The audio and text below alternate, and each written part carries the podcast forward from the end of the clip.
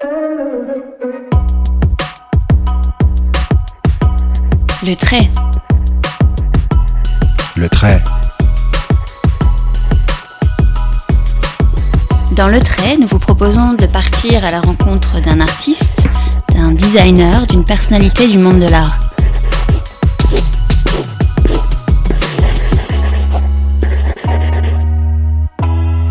Quel a été leur cheminement? Quel sens donnent-ils à leur création? Comment pensent-ils le futur?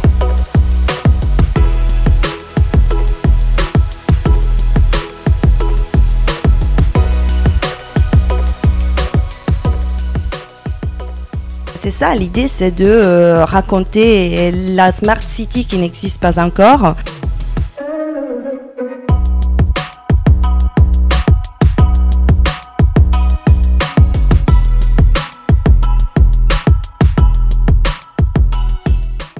Faut que la good life devienne green, euh, mais c'est une transition que, qui va prendre un tout petit peu de temps.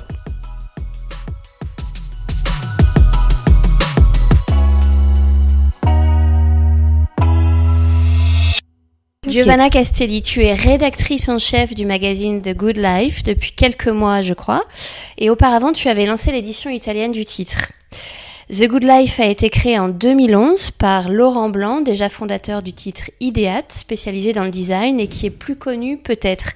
Nous allons parler du magazine et de son positionnement éditorial, mais c'est vrai qu'on a envie de te poser quelques questions avant.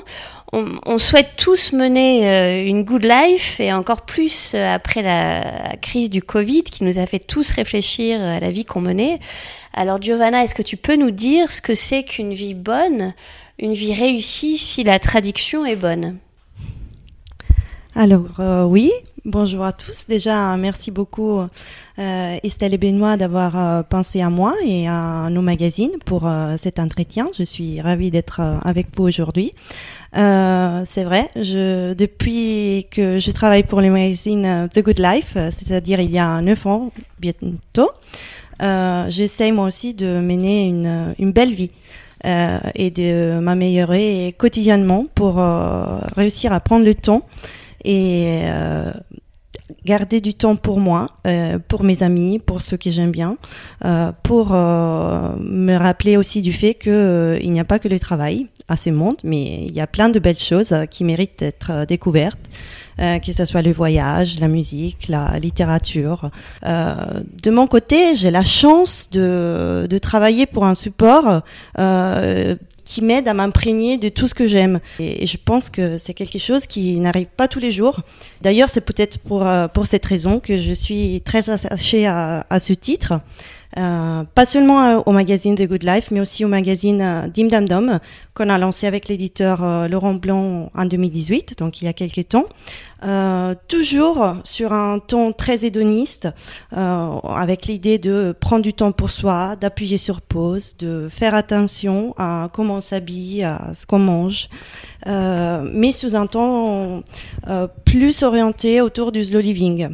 Autour du, pardon Slow Living. Slow Living, d'accord. Slow Living. Parce que The Good Life, c'est aussi un, le titre euh, d'un livre de Gemma Kinnerney qui racontait l'élite new-yorkaise. Alors, on a quand même envie de demander, est-ce que The Good Life, c'est juste euh, pour l'élite ou est-ce que euh, on peut avoir aussi une good life et vous vous adressez également à d'autres lecteurs? Comment, comment vous voyez les choses à The Good Life? Alors, The Good Life, c'est plein de choses à la fois. C'est justement quelque chose, c'est une expérience qu'on a envie de vivre qui évoque aussi une chanson euh, chantée par euh, Sacha, Sacha Distel. dans un autre registre. Exactement.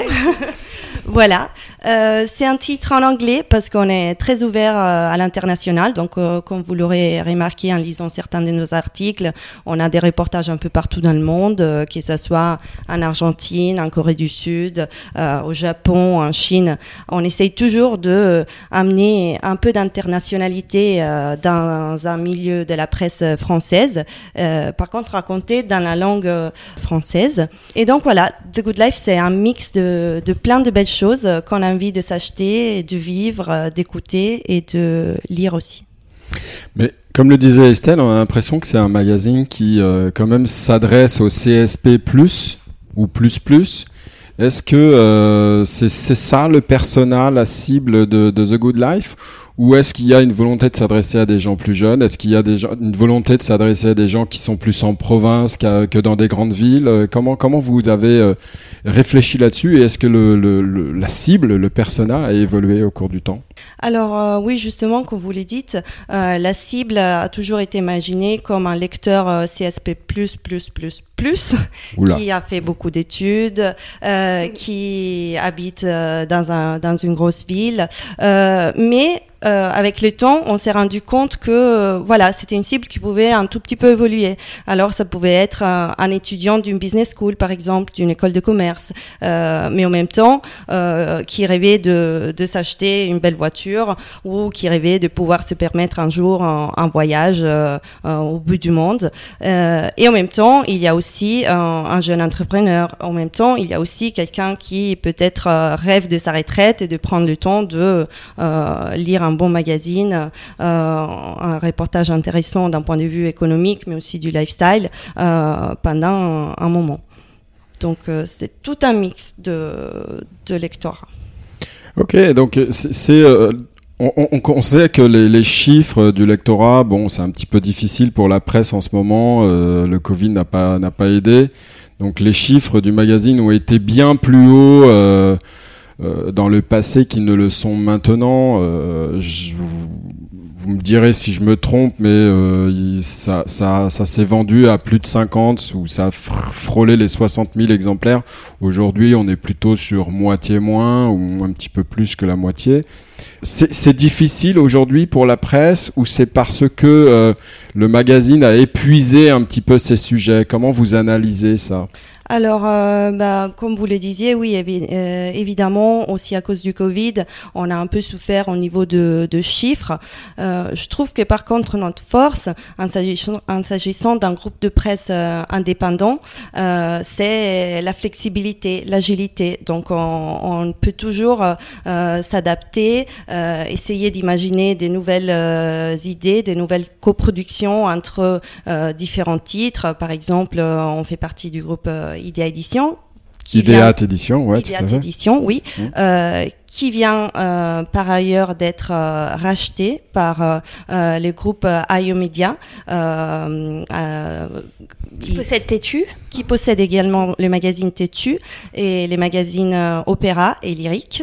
voilà, ça s'est passé il y a, il y a quelques, quelques semaines, donc c'est un rachat très récent. mais on reste... Donc on enregistre ce podcast en 2022, donc c'est un, un, achat qui s'est concrétisé début juin ou fin mai, début le 2022, c'est ça? Tout à fait, c'est ça. Euh... C'est Laurent Blanc qui a cédé pour aussi pouvoir profiter un peu de la slow life dont vous parlez tout à l'heure. De la slow life et de la good life in real life. c'est ça. C'était un peu son idée après toutes ces années de d'édition auprès de la presse indépendante, euh, parce qu'il faut se rappeler du fait que Laurent Blanc a fondé le magazine Idéat en 1999. Mhm. Euh, avec sa femme en France. Euh, et donc, euh, voilà, il s'est vraiment donné à fond pendant tout ce temps. Après, un parcours dans la publicité. Tout à fait, dans les milieux de l'automobile aussi. Et donc, c'est pour ça, c'est grâce aussi à sa, sa, force, sa ténacité, que euh, The Good Life a vu le jour euh, en 2011 et ensuite le, le magazine Dim Dam Dum en 2018. Euh, Entre-temps, en parallèle avec euh, la, le métier de, de presse, d'éditeur de, de, presse, euh, il y a eu aussi de, des activités collatérales, comme par exemple la fondation du The Good Concept Store, qui est maintenant devenu The Good Play Store au Printemps de l'Homme. Et euh, on a aussi pu lancer des éditions euh, étrangères des magazines. Donc, euh, pour ce qui me concerne, j'étais euh, partie en Italie en 2015, entre 2015 et 2016, pour lancer l'édition italienne de The Good Life, euh, lorsque Ideat a édité en chinois en Chine et en allemand en Allemagne. Euh, voilà, donc c'est une jolie petite aventure qui, mhm. qui s'exporte aussi à l'étranger. Est-ce que la cible est toujours masculine? Parce que initialement The Good Life était plutôt destiné euh, à un lectorat masculin. Est-ce que, euh, parce que bon, moi, si c'est le cas, je suis pas dans la cible, mais en regardant les, les, articles, je peux m'y retrouver également. Donc, est-ce que ça, là encore pour rejoindre la question de Benoît, est-ce que ça a évolué de, de ce point de vue-là également? Alors euh, oui, euh, les magazines évoluent. Il a été conçu en tant que masculin et il est toujours d'ailleurs.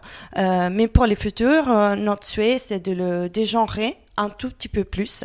Euh, et c'est un processus qu'on a commencé notamment en 2016 euh, en Italie avec le lancement de The Good Life Italia à Milan, euh, suite à l'appel de plusieurs lectrices qui nous demandaient pourquoi The Good Life était un magazine masculin.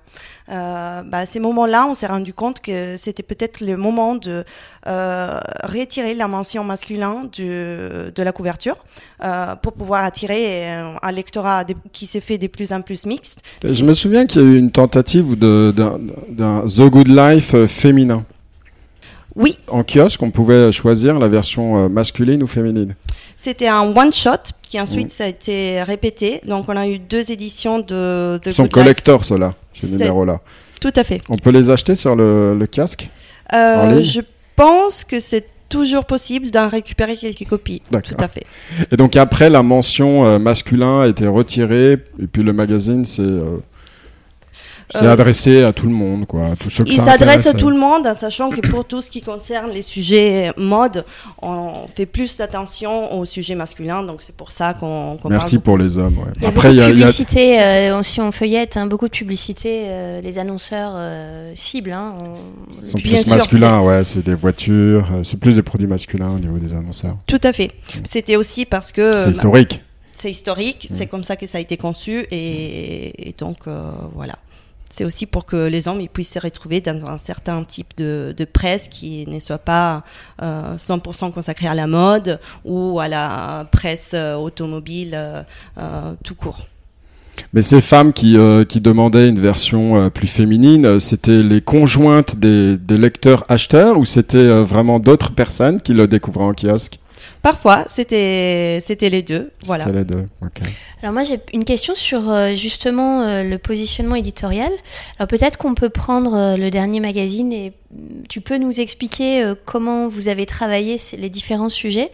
à titre personnel, j'ai beaucoup aimé l'interview de la maire de Montréal. J'ai trouvé aussi que faire un numéro spécial train qui soit à la fois très technique et très poétique était une bonne idée. Donc, je, tu peux nous en dire plus sur, la, sur le, le, contenu de ce numéro-là? Oui, oui, bien sûr. Euh, je précise juste, il s'agit du numéro 53 euh, pour les auditeurs qui veulent euh, se référer ou le, le prendre, en, le trouver en kiosque. Ouais. Tout à fait, c'est le numéro de mai-juin 2022. Euh, c'est un numéro spécial train. Et ça, c'est pour montrer un peu l'évolution du, monde euh, autour de nous. Euh, Jusqu'à il y a quelques années, euh, historiquement, on avait souvent un numéro spécial aérien, une fois par an, au mois de février-mars. Mais maintenant, avec tout ce qui s'est passé autour de nous ces dernières années, on s'est rendu compte que le train est le nouveau moyen de, voyage privilégié par, nos lecteurs, euh, pas seulement, aussi par nos journalistes. Euh, dernièrement, j'ai souvent de, euh, beaucoup de collaborateurs qui me demandent exprès de pouvoir partir en train. Euh, pas grave si ça leur prend beaucoup plus d'heures, ils auront l'occasion de travailler sur les trains, de réfléchir à un certain sujet, à un angle. Et, hum, et donc ça, c'est une idée que, que Laurent Blanc a eue il y a quelques mois, quand on réfléchissait à une thématique pour ce numéro de, de mai. Et c'est vrai que j'ai pris beaucoup de plaisir à le, à le construire. J'ai eu la chance de travailler avec des collaborateurs comme euh, par exemple euh, Antoine Pecker, euh, qui lui avait profité du confinement pour écrire justement un, livre autour de la géopolitique du train et du rail. J'ai eu aussi l'occasion de travailler avec des correspondants basés à l'étranger. Alors c'est par exemple Simon Lepa Simon qui est le correspondant du Monde à Shanghai, qui a écrit tout un dossier pour comparer le maglev chinois au Shinkansen au Japon. Il y a de très belles photos. Hein. Il faut oui. dire aussi, très très belles photos. On fait beaucoup d'attention à, l'iconographie. Euh, et après, on a des sujets un peu plus légers euh, autour du lifestyle. Donc alors, il y a Geneviève Brunet qui a pris un train de nuit et qui est allée jusqu'à Vienne euh, pour trouver quelques adresses et pour assister à, un spectacle à l'opéra un, un, soir Donc voilà, c'est ce qu'on essaie de faire toujours à, chaque numéro.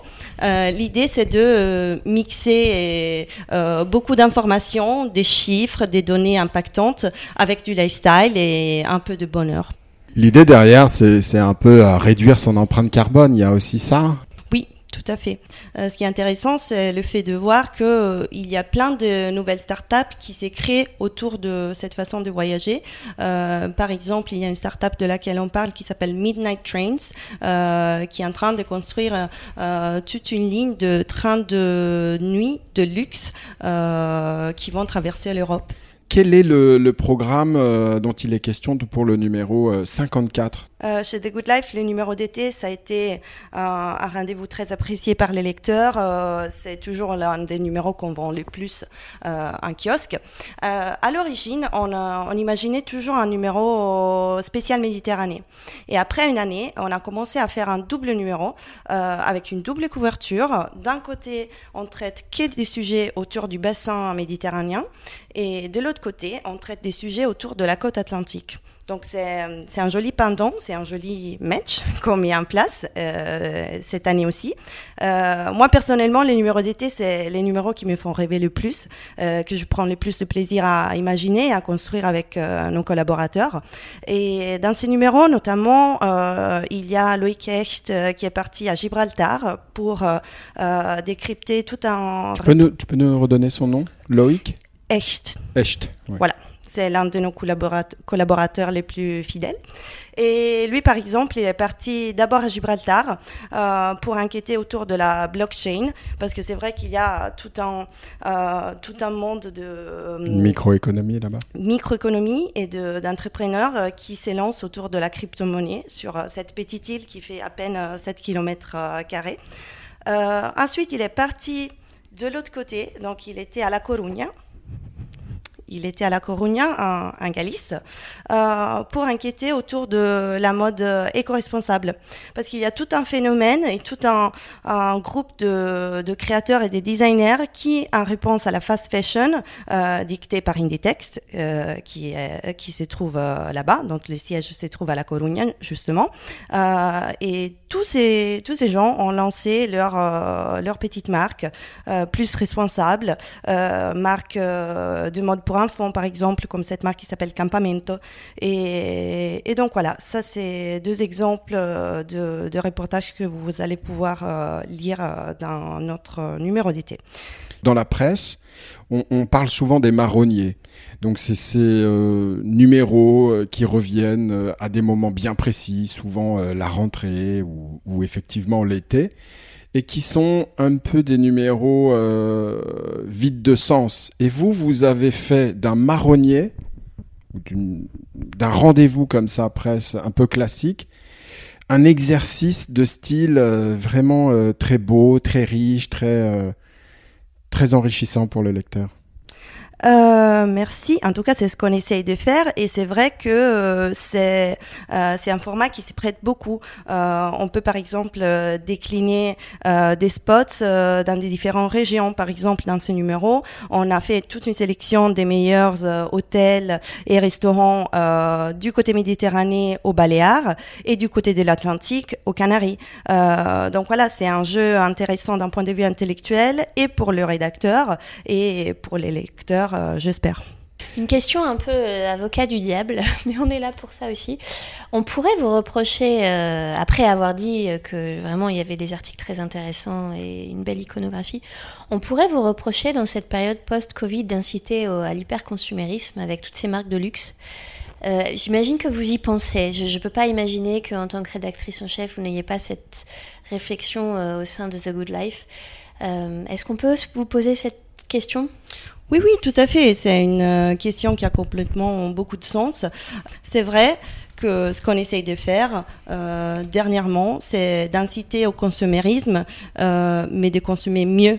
Euh, et c'est un peu le parti pris de toutes les marques dont on parle euh, dernièrement, c'est-à-dire que on, s'achète un jean euh, qui est fait pour durer, pour qu'on le garde pendant 20 ans, qu'on s'achète une montre une fois dans la vie et que si jamais il y a un souci, c'est une, montre d'une marque de confiance qui peut être réparée. Donc toutes les marques dans des domaines confondus, que ce soit autour du design, autour de, du luxe, autour de, de la mode, euh, de l'auto aussi, de la mobilité, euh, vont dans cette direction. Euh, après, c'est vrai qu'il s'agit toujours de produits de luxe et, qui sont imaginés pour notre cible CSP+, dont on parlait tout à l'heure. mais c'est vrai qu'il y a beaucoup plus d'attention d'un côté de la part de l'acheteur et de l'autre côté de la part du producteur mhm. de, de la marque. C'est vrai que cette cible CSP+, il y a une frange de cette cible qui, qui euh, change de travail, qui, euh, qui passe de la ville à la campagne, enfin plein de, de changements euh, sociologiques assez puissants. Tout à fait, c'est en fait une réflexion euh, euh, de laquelle on est parti pour euh, célébrer les 10 ans du magazine qu'on a fêté en septembre de l'année dernière avec une euh, nouvelle maquette un peu plus réfléchie et, euh, et des nouvelles rubriques qui ont été intégrées. Par exemple, on a des romans photos, on, on, a laissé un peu plus de place aux images justement pour respirer un peu plus. Mhm. Et on s'est rendu compte que pendant ces 10 dernières années, notre lecteur cible a un peu évolué. Avant, c'était quelqu'un un costard qui prenait l'avion quatre fois par semaine, euh, qui s'est déplacé jusqu'à Munich juste pour un rendez-vous d'une heure dans le monde de la finance, euh, un habitué des longs courriers, euh, tout le temps un costard, tout le temps très bien habillé. Et, et, maintenant, ce même profil, bah, comme vous le disiez, il habite à la campagne, il s'habille en basket. Pas tous, mais bon. Pas tous, mais quand même, il vient au bureau quand ça lui arrive de se déplacer au bureau en vélo et non plus en, en, voiture ou alors en vélo électrique. Euh, donc voilà, c'est. Ça pose question pour le magazine aussi. Hein. Oui, oui, tout à fait. C'est pour ça qu'on qu essaie de repositionner un tout petit peu euh, notre ligne éditoriale, euh, de parler un peu plus d'économie circulaire, d'avoir toujours un œil ouvert euh, par rapport à ce qui se passe autour de nous, euh, pas seulement en France, mais encore une fois à, à l'étranger. Est-ce que le good life, c'est une green life? C'était une autre question qu'on s'était posée. à l'avenir, euh, je pense qu'il faut. Il faut que la good life devienne green, euh, mais c'est une transition que, qui va prendre un tout petit peu de temps, je crois. Je voudrais que tu nous aides à, analyser un petit peu l'avant-Covid et l'après-Covid. Qu'est-ce qui, euh, qu'est-ce qui fait plus sens ou de quoi vous ne pouvez plus parler maintenant qu'on a vécu, euh, qu'on a vécu cette période? Alors évidemment, pendant euh, la période de pandémie, on a été obligé de réorienter un tout petit peu plus notre ligne éditoriale autour de l'Europe, de la France un peu plus en particulier, euh, mais de l'Europe en général, parce que c'était plus évident comme avant le fait de pouvoir euh, envoyer un journaliste en Chine pour un entretien, et, mm, et, donc ça c'est ce qui s'est passé.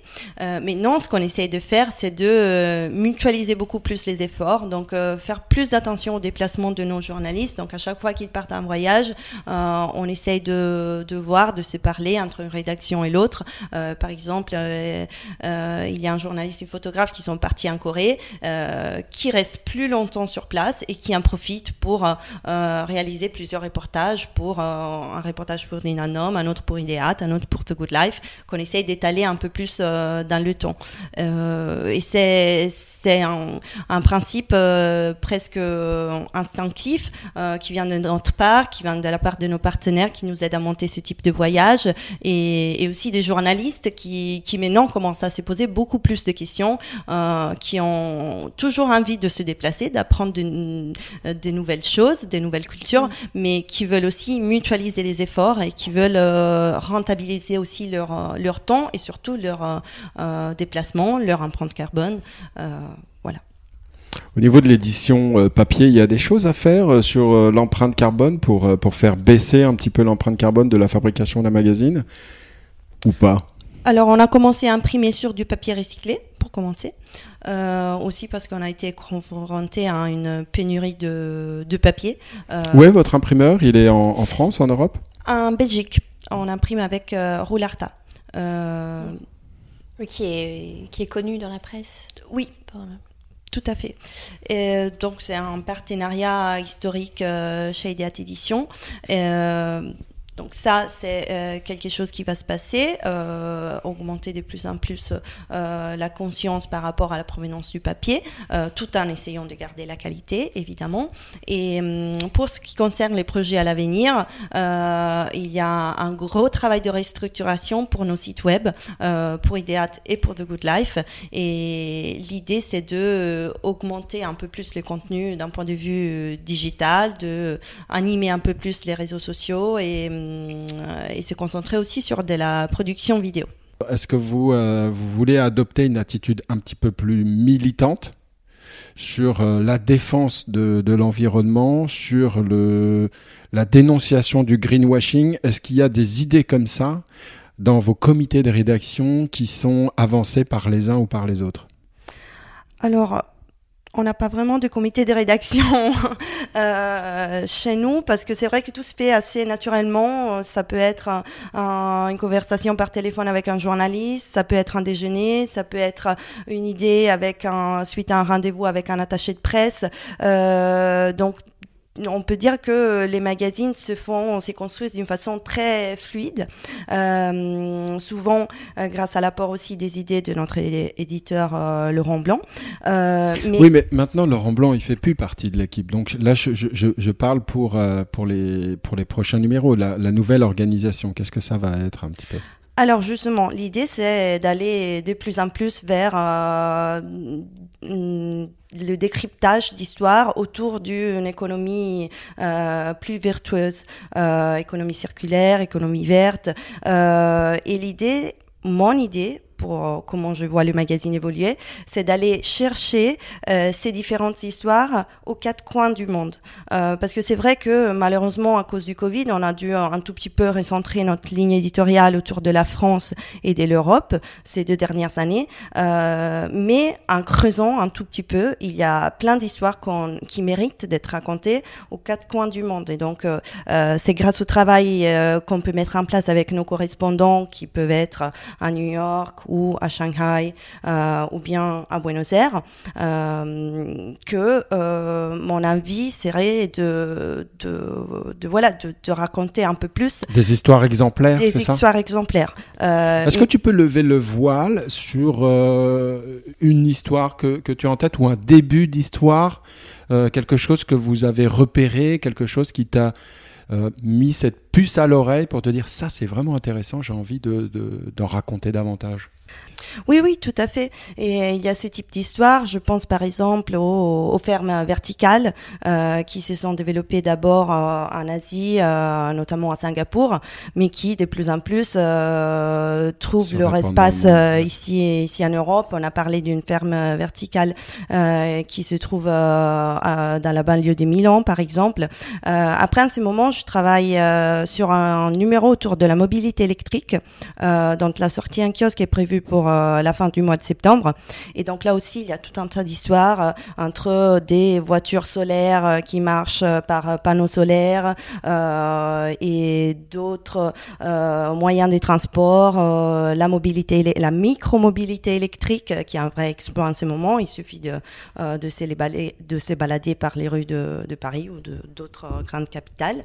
il y a aussi bah, la question de l'hydrogène qui est fondamentale et donc des des tests de camions qui euh, sont alimentés à l'hydrogène euh, liquide, qui sont un peu la réponse, voire euh, une réponse même plus intéressante que, la voiture électrique, même si c'est toujours encore difficile à mettre en place. donc c'est dans cette direction qu'on souhaite aller. Donc vous vous intéressez aux écrits, euh, je sais pas, de Jean-Marc Jancovici, de Bruno Latour, enfin toutes ces, tous ces penseurs un petit peu de du futur ou même ceux qu'on appelle aujourd'hui les futurologues. Vous les vous les regardez, vous les lisez pour aller chercher euh, ces histoires, ces, histoires qui peut-être sont euh, l'embryon du d'un monde futur? Euh, Oui, oui, c'est ça, l'idée c'est de euh, raconter la Smart City qui n'existe pas encore euh, et d'essayer de la décrypter un jour pour dire euh, voilà ce qui peut se passer en 2035, en 2045. Et, mais encore une fois, toujours partout dans le monde. On ne veut pas se stagner dans un univers trop franco-français. Le magazine, donc on a compris, The Good Life est plutôt un, un magazine masculin. Et dans le groupe, bah, il y a un autre magazine, Dim Dam Dom, dont on peut parler un petit peu, qui lui, au contraire, prend euh, une autre cible, qui est une cible beaucoup plus féminine. Euh, comment l'idée euh, chez Laurent Blanc est, est, venue de ce, de ce magazine et comment vous, vous avez accompagné les équipes, ce, ce mouvement et quelles réflexions vous avez apportées pour construire euh, ce, ce, ce, magazine qui va renaître de ses cendres parce qu'il s'est arrêté pendant le Covid et qui, pour lequel vous préparez une, une, un numéro de, de, de renaissance sur l'automne, enfin la rentrée, la, la rentrée de septembre 2022. C'est un numéro autour de l'amitié qu'on prépare pour euh, pour la rentrée et pour les retours des Dam Dom, euh, qui est un titre euh, imaginé par Laurent Blanc il y a quelques années déjà, qui trouvait qu'il y avait une place dans la presse française féminine pour un pour un magazine un peu plus littéraire, un peu plus maquetté comme s'il était un livre, écrit par des journalistes qui sont aussi des écrivains, qui racontent encore une fois des histoires avec un ton très poétique, toujours précis, euh, des choses qui se passent euh, dans le monde dans des domaines différents, que ce soit autour de la gastronomie, de l'œnologie, euh, du voyage, de l'architecture, du design, de la mode, de la culture, de la photographie. En fait, on s'est dit que on était un peu fatigué par euh, euh, ces stimulations continues de notifications par nos écrans, euh, une sorte de une sorte de bah, le FOMO quoi le, la, peur de, de, de, manquer une information de passer à côté de quelque chose tout à fait mais aussi des stimulations continues. Et on a eu l'idée de dire bah, nous pas Laurent Blanc, pas moi, mais euh, il y a tout un mouvement qui a décidé de, s'arrêter un tout petit peu, de prendre un peu de recul, de prendre du temps. Euh, c'est pour ça que le claim du magazine est euh, appuyé sur pause. Euh, donc l'idée, c'était de, créer un, joli objet autour duquel on puisse euh, avoir euh, pas mal d'inspiration et de, de, le lire à un moment où on coupe tout. D'ailleurs, c'est pour ça qu'on n'a pas de site web proprement dit éditorial pour ce type de magazine, parce que l'idée, c'était un peu de prôner le retour du print, le retour de jolis objets, un peu comme, comme il se passe pour les vinyles aujourd'hui. Il y a une quinzaine, vingtaine d'années, personne n'aurait imaginer l'exploit et les succès que les vinyles ont aujourd'hui.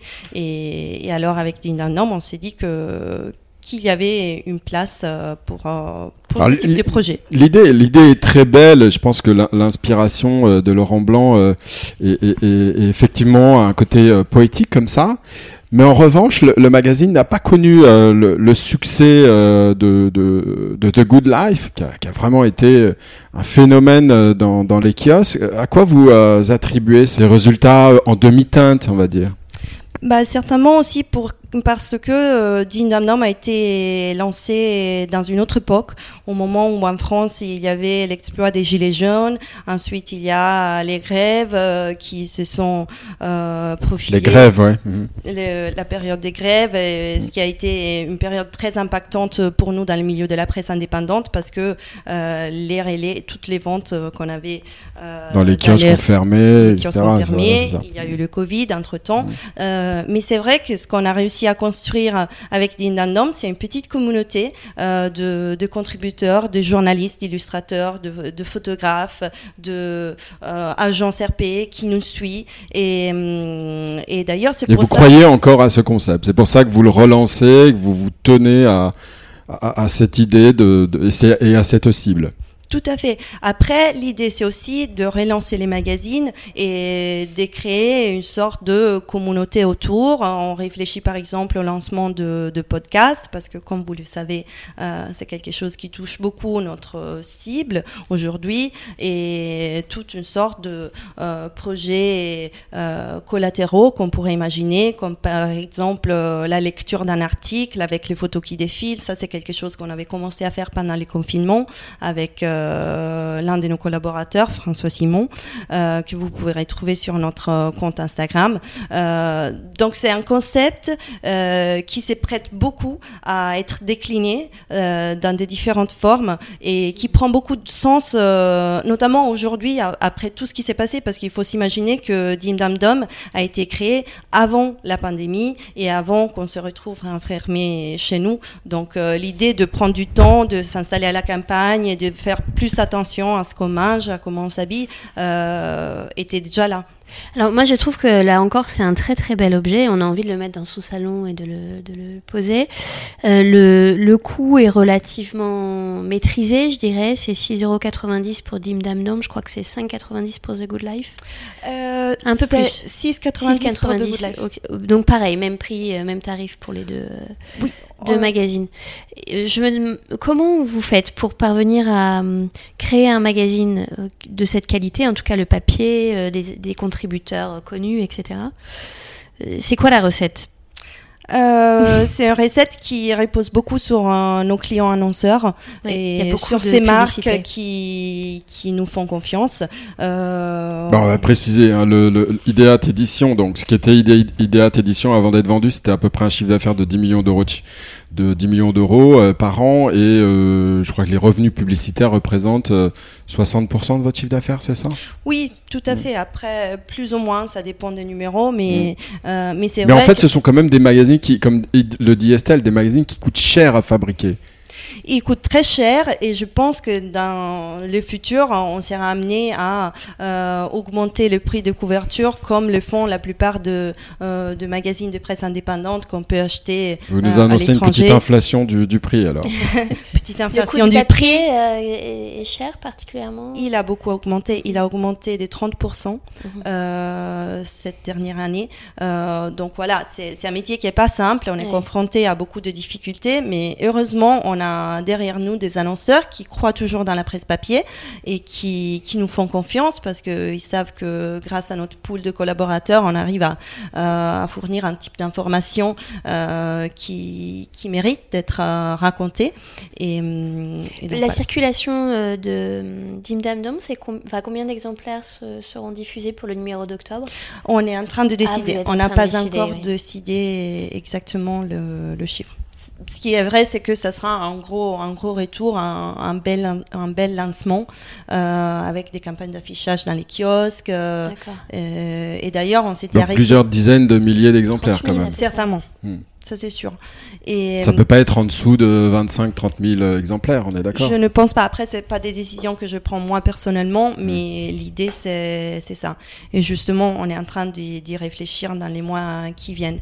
Euh, après, d'un point de vue de la thématique, on s'était arrêté en 2020 euh, avec un numéro autour du coup de foudre, euh, pas autour de l'amour, mais vraiment le coup de foudre. Donc, euh, ce qui nous fait vibrer, euh, une émotion inoubliable. Et et là, on va reprendre avec un numéro autour de, l'amitié justement pour célébrer la convivialité. Donc Dim Dam Dom en octobre et vous avez un plan pour combien de numéros?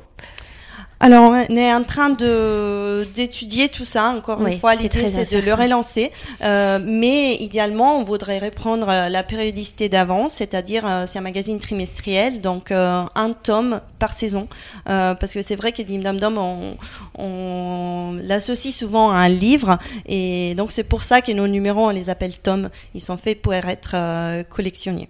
Mais il y a encore des saisons? Il n'y a plus de saison Il n'y a plus de demi-saison. plus des demi-saisons, ouais. Alors, Giovanna, peut-être parler un peu de vous. Euh, J'ai lu que vous étiez né à Bergame, près de Milan. Est-ce que vous aviez des attaches avec le monde de la mode, du design, de l'art, initialement? Euh, oui, tout à fait. Alors moi, je suis née à la campagne, entre Bergame et Milan, euh, dans une famille qui a depuis toujours un goût euh, pour euh, pour les jolis objets, euh, pour le design, pour l'art contemporain. Euh, donc je dois beaucoup à, à eux. après, tout ce que j'ai appris, c'était grâce à mes études. Musicologie, ensuite histoire de l'art à Paris, je crois. Tout à fait, oui. J'ai eu la chance aussi, euh, pendant mes premières années d'université, d'étudier à Venise, euh, qui en soi est une, université à ciel ouvert, j'oserais dire. Euh, donc voilà, j'ai toujours été fascinée par les côtés culturels. Et c'est pour ça d'ailleurs que j'ai décidé de m'installer à Paris il y a 13 ans déjà, pour, pour mes études. Et ensuite, bah, Paris est une ville unique au monde aussi d'un point de vue culturel et euh, pour le milieu de la création, de la mode, du design, euh, de la presse aussi. Euh, et donc c'est pour ça que je me suis arrêtée ici. J'ai cru comprendre que tu avais des goûts tellement éclectiques que tu ne voulais pas seulement travailler dans un bureau d'architecture ou être journaliste dans un domaine ou il fallait vraiment que tes domaines d'intervention soient très larges. Tout à fait. C'est pour ça que d'ailleurs j'ai trouvé mon bonheur chez The Good Life. Euh, on s'est rejoint à la conversation du début euh, parce que c'est vrai que de travailler pour un titre comme euh, comme le nôtre, euh, ça me permet de, de, toucher à des domaines très différents, que ce soit l'industrie de la mobilité, l'industrie du train, euh, le design, le luxe, la gastronomie qui est très importante aussi. donc voilà, tous les jours j'ai la chance d'apprendre quelque chose de nouveau et et c'est ce qui me plaît. Merci beaucoup Giovanna. Merci à toi de nous avoir reçus chez toi dans le 9e arrondissement de Paris. On a une tradition dans l'émission, c'est de demander à nos interviewés ce que représente pour eux le mot le trait. Est-ce que tu souhaites en parler, nous faire une petite dédicace qu'on mettra d'ailleurs sur Instagram et sur le site euh, Comme tu veux. Alors, euh, c'est quoi pour toi le trait? Pour moi, les traits, c'est un morceau. C'est un morceau de vie, d'une expérience, d'un moment. Euh, et ce qui est bien, c'est que chaque trait de ma vie, je le vis pas seul, mais toujours en très bonne compagnie. Ou au moins, c'est ce que j'essaie de faire. C'est une bonne définition de Good Life, à mon avis. Merci beaucoup. Comment dit-on le trait en italien? Il tratto. Il tratto. Merci Giovanna. Merci pour ton accueil. Merci à vous.